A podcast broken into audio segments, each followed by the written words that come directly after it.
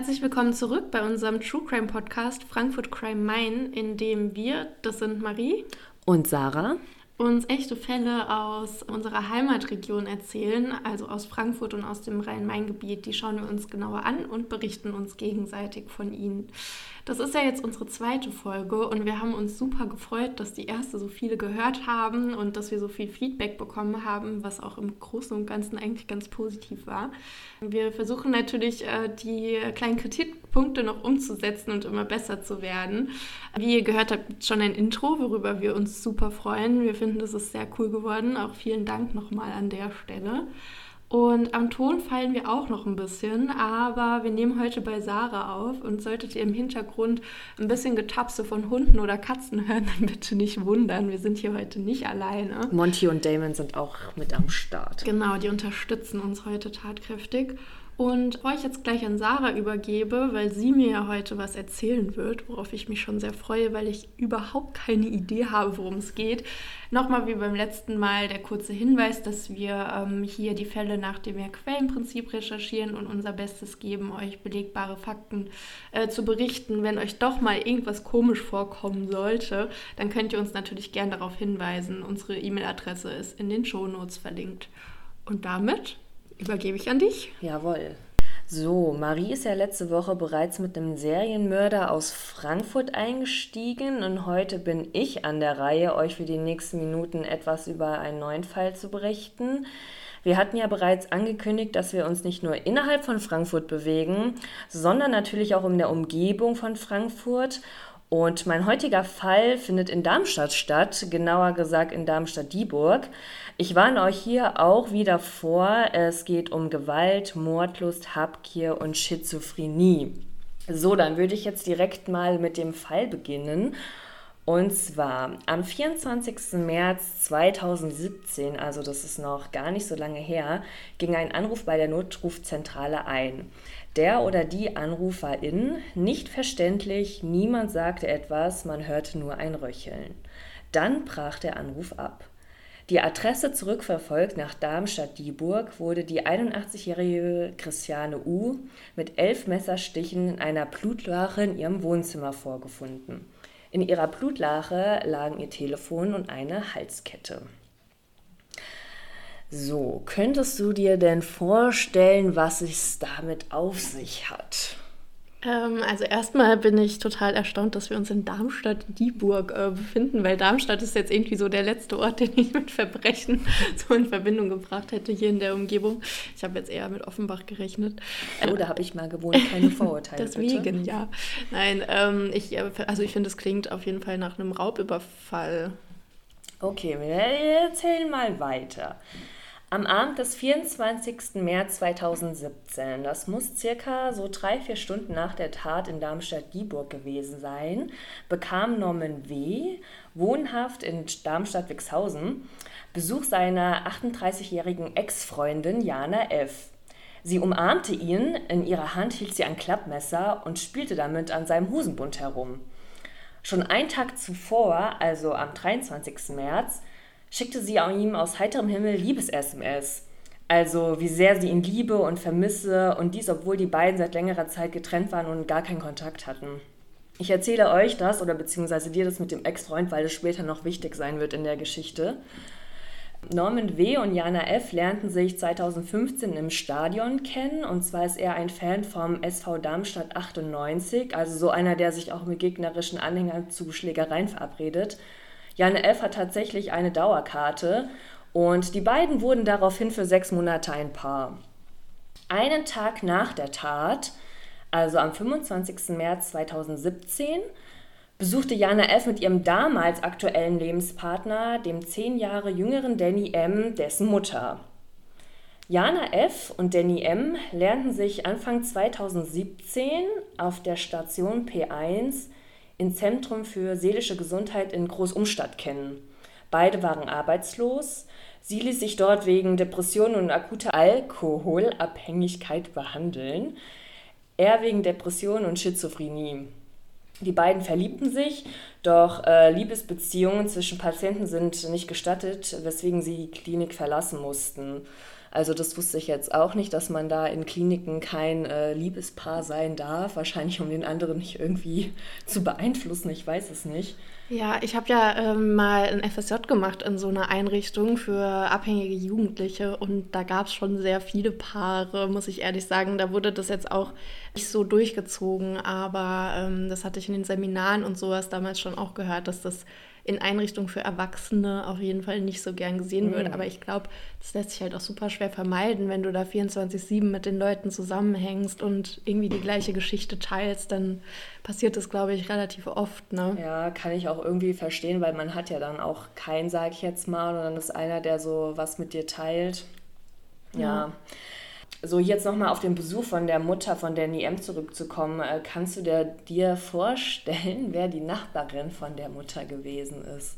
Wahrscheinlich die Frau, die da ähm, aufgefunden wurde, nachdem sie bei der Polizei angerufen hat. Genau, ja, das war die ermordete Christiane U. Und ähm, während die Polizei nämlich da am Werk gewesen ist, also die Wohnung war abgesperrt, die Spurensicherung war da und als Jana F. und Danny M. da zu Besuch waren, beobachteten sie dies direkt von nebenan. Und die Ermittlungen, die ergaben auch recht schnell Ergebnisse und identifizierten den oder die Täterin. So, jetzt apropos Spurensicherung. Ich weiß nicht, ob du mir am Anfang gut zugehört hast. Hast du denn eine Ahnung, warum die Polizei so schnell auf den Täter gekommen ist? Nein, ehrlich gesagt nicht. Und zwar, ich hatte am Anfang erwähnt, dass in der Blutlache eine Halskette gefunden mhm. wurde. Und ähm, wem denkst du, gehörte die Halskette? Okay, dann hat die wahrscheinlich der Jana gehört. Es war nicht der Jana, sondern es war die Kette von Danny M., also ah. von ihrem Lebensgefährten. Und ich kann dir jetzt nicht sagen, was für eine Kette das gewesen ist, aber die Mutter von Danny M. wurde auch befragt und hat sie dann auch wiedererkannt. Mhm. Auf jeden Fall wurde diese Kette gefunden und äh, man stellte daraufhin auch sein Blut auf der Straße und in der Wohnung fest. Er hat nämlich wohl beim Zustechen sich selbst mit dem Messer verletzt in der Hand und daraufhin äh, seine Spuren verteilt. Mhm. Auf jeden Fall noch am selben Tag des Besuches oder einen Tag später, so genau weiß ich das jetzt nicht, flüchteten Danny M. und Jana F. mit dem Auto nach Spanien. Sie äh, schraubten an Tankstellen die Kennzeichen ab, tankten, rasten davon. In Supermärkten stahlen sie Schnaps und Schokoriegel. So circa 2000 Kilometer, also ungefähr eine Woche nach der Flucht, wurden sie dann am Fährhafen von Algeciras, ich bin keine Spanierin, ich kann es leider nicht richtig aussprechen. Auf jeden Fall wurden sie da verhaftet und nach Deutschland gebracht. Und Danny M., der kam erstmal in eine psychische, wegen seiner psychischen Erkrankung kam er erstmal in eine forensische Psychiatrie in Haina und wurde da mehrfach von dem Gutachter Ernst Ulrich Vorbrach verhört und über, hat mit ihm über die Tat gesprochen und diese dann auch gestanden. Der psychiatrische Sachverständige sprach vor der Strafkammer aber von elementaren Widersprüchen. Und zwar hat Danny M. behauptet, also er hat zunächst gesagt, dass seine frühere Freundin, also Jana, ähm, bei der Tat nicht, äh, nicht anwesend gewesen ist und er die ähm, 81-Jährige alleine getötet hat. Später hat er dann aber behauptet, äh, Jana F. hätte auch zugestochen und er wisse im Endeffekt nicht, wer, die, wer von den beiden die Rentnerin und dann umgebracht hat. Und ähm, damit die beiden nicht gefasst werden, hätten sie nach der Tat nach Afrika fliehen wollen. Und hätten sich auf dem Weg dorthin wie Bonnie und Clyde gefühlt. Ja, Jana F. wurde dann auch verhört. Äh, sie kam dann bei der Festnahme in die Untersuchungshaft nach Frankfurt. Und der Anwalt von Jan F. hat im Prozess dann auf Freispruch plädiert, da Jana die Tat bestritten hat und meinte, sie wäre nicht beteiligt gewesen. Das Problem war auch, man konnte halt von ihr keine DNA finden. Also sie hatte nichts in der Wohnung hinterlassen, was auf die sie zurückgeführt werden konnte. Und ja, warum, also ich weiß nicht genau, warum Danny M. dann zurückgerudert hat, aber was denkst du? Hm, wie meinst du so? Ja, dass er erst behauptet hat, ähm, sie wäre nicht dabei Ach gewesen so. und dann meinte, sie wäre doch dabei gewesen. Was denkst du? Naja, ich denke mal, zuerst sagen Partner dann oft, dass der andere nicht dabei war, weil sie den anderen schützen wollen und äh, dann wollte er vielleicht doch auch ein bisschen seinen eigenen Arsch retten. Ja, also ich habe nur herausgefunden, dass die beiden sich wohl danach äh, getrennt haben und er hat sich da irgendwie anscheinend benutzt gefühlt und äh, wollte sie dann doch ans Messer liefern. Und ja, aber das, was auch ein bisschen komisch gewesen ist, er meinte nämlich gleichzeitig, er hätte Stimmen, Stimmen in seinem Kopf gehört, die ihm befohlen hätten, den Mord zu begehen.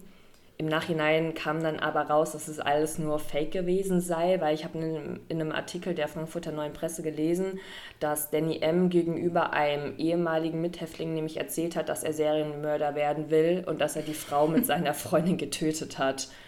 Und ja, was denkst du, was das Motiv war? Naja, dass er Serienmörder werden wollte, natürlich. Traumjob. Naja, ich hätte jetzt eigentlich gedacht, dass die ähm, halt Geld von der alten Frau klauen wollten, um sich dann eben abzusetzen und ihr Bonnie- und Kleidleben zu leben. Ja, also das Hauptmotiv war tatsächlich Mordlust, aber wie du schon sagst, auch Habgier und Geldnot, weil die waren ja arbeitslos und Verwandte und Freunde wollten dem Paar nämlich dann kein Geld mehr leihen. Und ähm, ich weiß nur noch, dass die beiden, als sie damals aus der Psychiatrie entlassen wurden, weil sie ja ein Liebespaar gewesen sind, haben die sich immer Horrorfilme und blutrünstige Fernsehserien angesehen. Und nach einer Auswertung ihres erheblich reduzierten Selbstwertesgefühl gesucht, so hieß es auf jeden Fall laut der Anklage.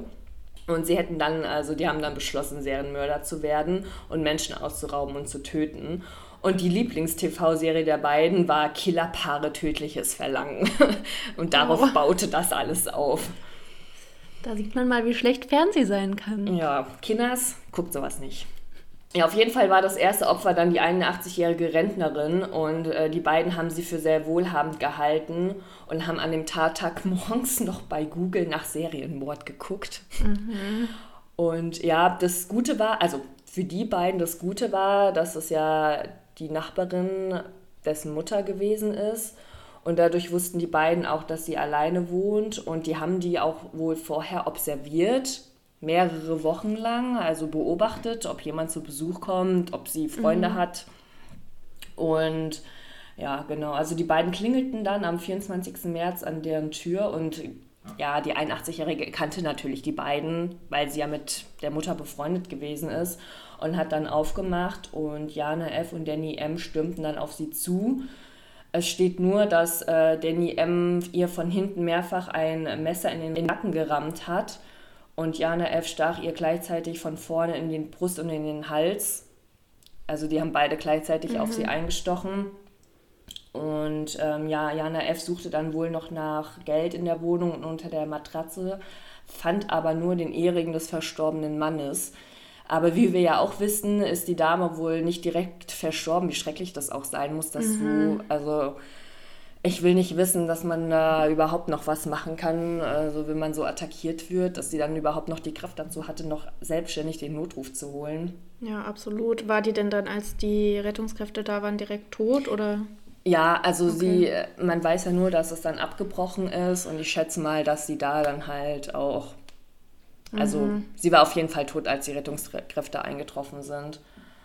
Ja, und also die Verhandlung gingen zehn Verhandlungstage, wobei diese wohl am Anfang mehrfach unterbrochen werden mussten, weil Jana behauptet hätte, sie hätte halt Halluzination, hörte Stimmen und könne der Verhandlung nur noch schlecht folgen.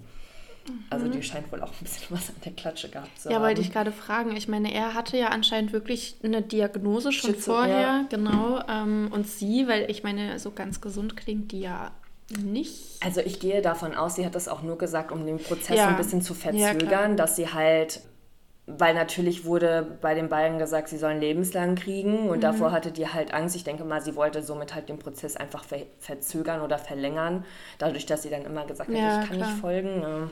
Und aber in der ähm, Therapie vorher war sie wegen der Alkoholsucht? Ja, okay. genau. Also wegen Depression und Alkoholsucht, mhm. da wurde aber bei ihr wurde nie eine Schizophrenie okay. festgestellt oder dass Keine sie irgendwelche... Persönlichkeitsstörung nee, oder so, okay.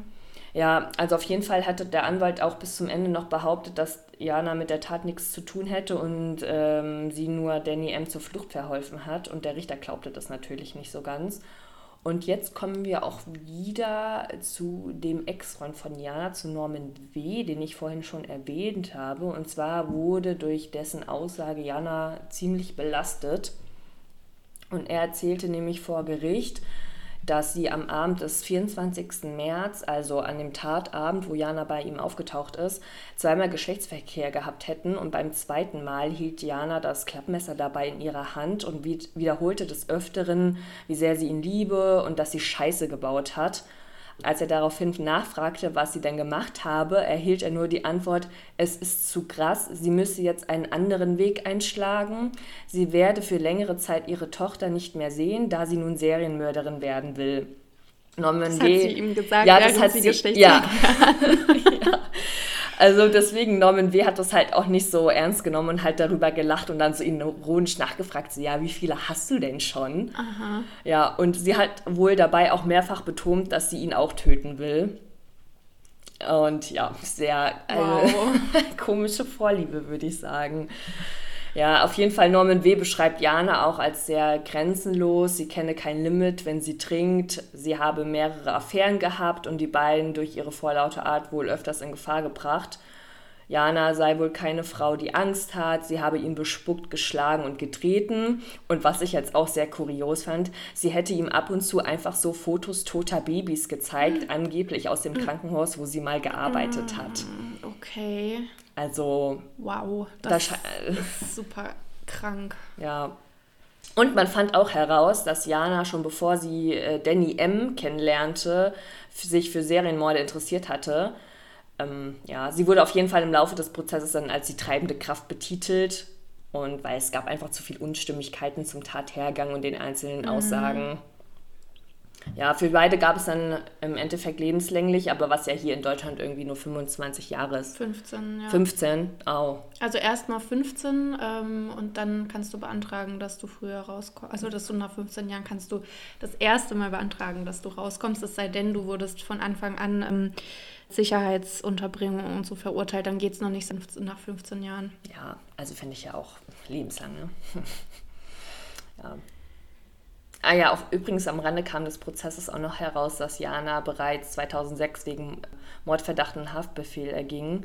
Sie wurde nämlich damals beschuldigt, in der Schweiz in einer Klinik, in der sie als Krankenschwester arbeitete, einen Patienten mit einer Überdosis Insulin umgebracht hätte. Aber die, ja, das Verfahren wurde nach einiger Zeit in der U-Haft dann eingestellt, weil man es halt ihr nicht nachweisen konnte. Okay, mega kranke Story. Also ich finde es auch mm, super furchtbar schon wieder, dass so auf so jemand Schwaches quasi losgegangen wurde, auch noch zu zweit. Also ich finde irgendwie alte Leute oder Kinder sind ja eigentlich so die wehrlosesten Opfer, die du ja. dir suchen kannst. Oder Obdachlose, wie letztes Mal in meiner Folge. Und ich meine, weil man sich für Serienmörder interessiert, das tun wir ja irgendwie auch und wir gucken ja auch ganz gerne mal ja. Horrorfilme oder so. Nein, wir werden jetzt keine Serienmörder. Ja, ich wollte gerade sagen, deswegen kommst du doch noch lange nicht auf die Idee zu sagen, oh ja, ich weiß nicht, was ich sonst in meinem Leben so machen soll, also werde ich jetzt Serienmörderin. Also das finde ich schon echt richtig absurd. Ich hoffe ehrlich gesagt, dass die die äh, auf jeden Fall danach noch in Sicherheitsverwahrung lassen, weil ich finde, die klingt wirklich ziemlich durchgeknallt. Also. Was ich halt auch irgendwie lustig bei dem Fall fand, dass die beiden sich halt wirklich in so einer Ein Anstalt kennengelernt haben. Mhm. Also das passt irgendwie so wie die Faust aufs ja. Auge bei dem Fall. Als ich das gelesen habe, dachte ich mir so, ja, okay, wo soll es sonst herkommen, ne? Ja, aber da frage ich mich auch ein bisschen, ist es so clever, die Leute zu entlassen, nur weil die ein Paar ja. werden? Hätte man wahrscheinlich verhindern können.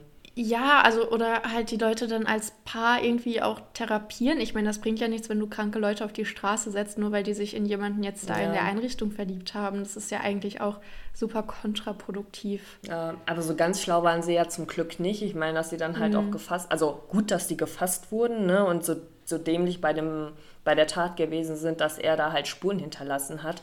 Also ja. ich glaube, das hat ja, also wie gesagt, eine Woche, die, nachdem die das gemacht haben, wurden die ja schon gefasst, ne, was auf der einen Seite ja gut ist, aber ich schätze mal, auf der anderen Seite hätte es einfach halt verhindert werden können.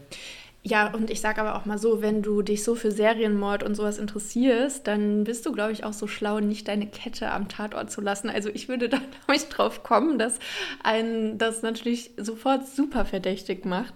Aber ich finde es auch krass, dass von ihr ja wirklich anscheinend gar nichts gefunden wurde. Nee, also man hat bis jetzt auch noch nicht, nie, also ja. man hat dann im Endeffekt gar nichts nachweisen können. Man hat sie nur dann für lebenslänglich halt eingesperrt, weil es einfach zu viele Unstimmigkeiten mhm. waren und die Aussagen nicht miteinander übereingestimmt haben. Ja, also ich denke mal, auch Mittäterin wird die auf jeden Fall gewesen sein. Ich kann mir halt auch super gut vorstellen, dass sie ihn halt voll beeinflusst hat und schon ein Stück weit dazu getrieben hat, das quasi ähm, auszuführen. Aber die wird ihren Anteil denke ich mal, daran gehabt haben. Vor allem hat sie es ja danach dem Norman auch gestanden. Ja, also ich, ich bin da voll überein mit dem Richter. Also ich gehe 100% davon aus, dass es ihr, ihr Ding gewesen ist und dass sie auch darauf gekommen ist, das zu machen. Weil ich meine, wenn sie sich vorher schon für Serienmörder interessiert hat und auch, sag ich jetzt mal, auch wenn sie jetzt nicht damals verhaftet wurde, aber wenn sie da schon irgendwie der im Verdacht gewesen ist, jemanden umzubringen mit einer Überdosis Insulin und allein schon, dass sie einem Fotos toter Babys zeigt. Ja, das ist auch super krank, ja. Und also, auch mit dieser vorherigen äh, Verdacht auf, auf Mord ist auch krass.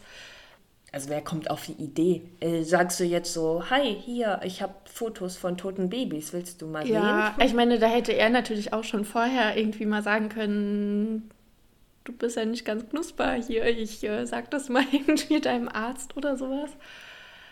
Weißt du, ob die Mutter von, von ihr war das, ne? Die nee, Mutter das war von, die Mutter von ihm. Von, von, von ähm, Danny. Von Danny, okay. War die irgendwie mit der Frau wahrscheinlich nicht befreundet, die waren ja nicht im gleichen Alter, die waren halt Nachbarn. Ja, also die waren. Nachbar, die waren schon befreundet, so wie du mm. jetzt mhm. mal vielleicht mit deiner Nachbarin okay. irgendwie einen, Plausch auf dem Flur ja. hältst oder halt mal vielleicht einen Kaffee trinkst oder sowas. Also die kannten sich schon relativ gut und ich glaube, so wie ich es so ab und zu gelesen habe, war sie auch so ein bisschen das Einkaufen gegangen für die, mhm. weil ich meine, 81 Jahre, mhm. ja, ist halt schon ein relativ gutes Alter. Die konnte natürlich jetzt keine Einkäufe mehr schleppen. Ja. Sie hatte zum Beispiel auch, was ich auch richtig krass fand, niemanden, der so gekommen ist. Ja. Weil zum Beispiel, ich habe ja hier auch eine ältere Nachbarin, da kommt halt montags immer eine von der Pflege, die mhm. ihr dann ein bisschen unter die Arme greift, putzt und sowas.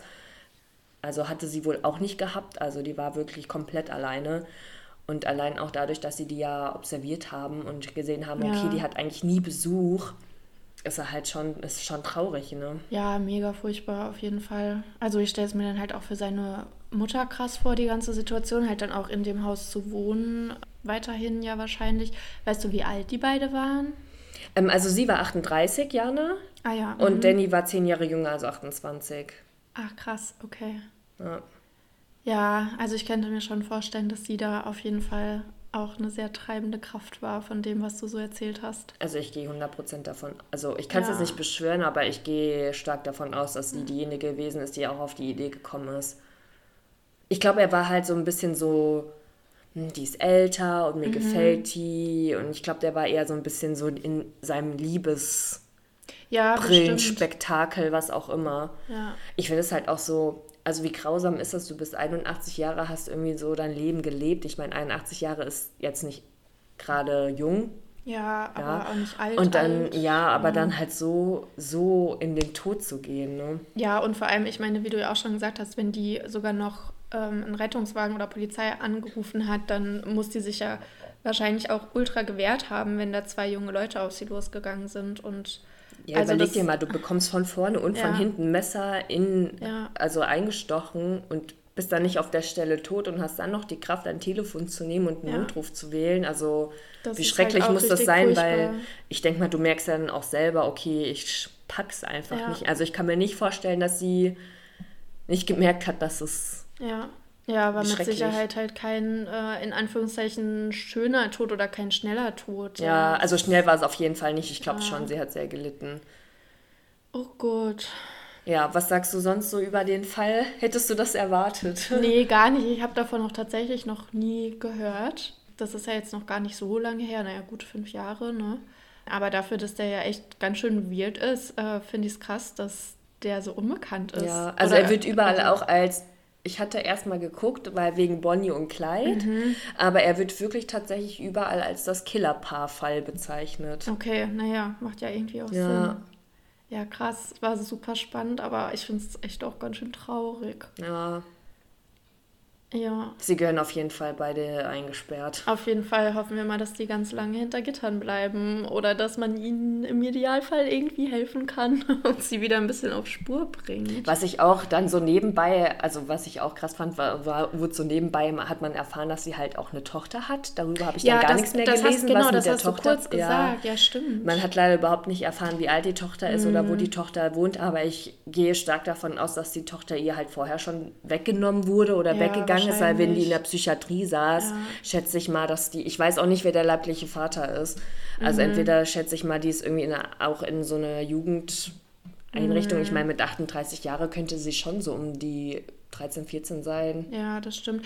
Ach, stimmt, das wollte ich noch fragen. Weiß man, was sie für einen Familien-Background hatte? Weil ich meine, der Danny hatte ja anscheinend seine Mutter, die Ja. er auch ab und zu gesehen hat und sowas. Weiß man irgendwie, was sie für einen Hintergrund hat? Nee, wohl gar nicht. Sie hat wohl zu ihrer ganzen Familie Kontakt abgebrochen. Okay. Also sie hat wirklich gar keinen Kontakt mehr gehabt. Deswegen, Mhm. ja, wird überhaupt nichts darüber gesagt. Aber ich meine, dieser, dieser Norman W., also der Ex-Freund von ihr ja schon gesagt hat, scheint die ja irgendwie total, also die hat wohl richtig viel getrunken Ja. und scheint ja auch so gegenüber ihm auch gewalttätig gewesen zu sein. Also, Ach, dass sie da mit dem Messer immer vor ihm rumgespielt hat und sowas, ist schon auch ganz schön absurd irgendwie. Okay. also die scheint krass. da wohl richtig so einen Trieb gehabt zu haben. Also, äh, Ja. Ich weiß nicht, vielleicht hat sie das auch aufgegeilt. Ja, oder, wahrscheinlich. Also, wahrscheinlich. Ich glaube, sie hatte voll den Drang, so das Bad Girl zu sein. Ja. Und ähm, ja, wow, der Plan ist ja super. Hat ja super funktioniert. Ja, zum Glück Wahrscheinlich, gescheitert. Ja, will nicht wissen, wie sie sich jetzt im Gefängnis verhält. Äh, die armen Mitinsassinnen, würde ich mal sagen. Ja, naja, Hauptsache, also ich weiß auch gar nicht, wie, also ja, gut fünf Jahre her. Ich weiß auch gar nicht, wie der aktuelle Stand jetzt ist. Ob die irgendwie plädiert hat auf, Berufung Ja. eingelegt oder so. das weiß ich leider nicht, wohl gar nichts. Kann ich mir fast vorstellen. Ja, Aber ich- ich, glaube, große Chancen hat sie da hoffentlich nicht. Naja, gut, ihr Anwalt scheint ja aber auch, also ich meine, ihr Anwalt hat ja wirklich bis zum Ende noch behauptet, dass sie unschuldig ist und nicht an der Tat beteiligt. Ich könnte mir schon vorstellen, dass er ihr da irgendwie Ja, versuchen vielleicht. früher raus oder Ja. auf Bewährung oder wie auch immer. Wir können ja mal gucken, ob wir irgendwas zu einem aktuellen Stand finden und ähm, dann hier mal ein Update geben, wenn wir was herausfinden. Ja, also in diesem Sinne erst einmal, das war's mit der Folge Killerpaar. Und ja, Ja, danke schön fürs Zuhören. Das war unsere zweite Folge. Wir hoffen, es hat euch Spaß gemacht. Ich sehe auch gerade, ich glaube, sie ist ein Ticken länger als die letzte. Das hatten ja auch ein paar sich gewünscht. Ja, wir freuen uns, wenn ihr beim nächsten Mal wieder dabei seid. In ungefähr zwei Wochen. Kann sein, dass es ein paar Tage früher oder später wird, äh, urlaubsbedingt, aber wir geben unser Bestes wieder. Ja, dann ist auch wieder- Die, genau. Marie an der, Ja. an der, an der, ähm, an der Reihe. Und ich weiß auch schon, worüber ich spreche und ich freue mich schon super drauf. Ja, ich bin jetzt schon ganz gespannt. Viel Spaß mit dem Outro. Tschüss. Tschüss.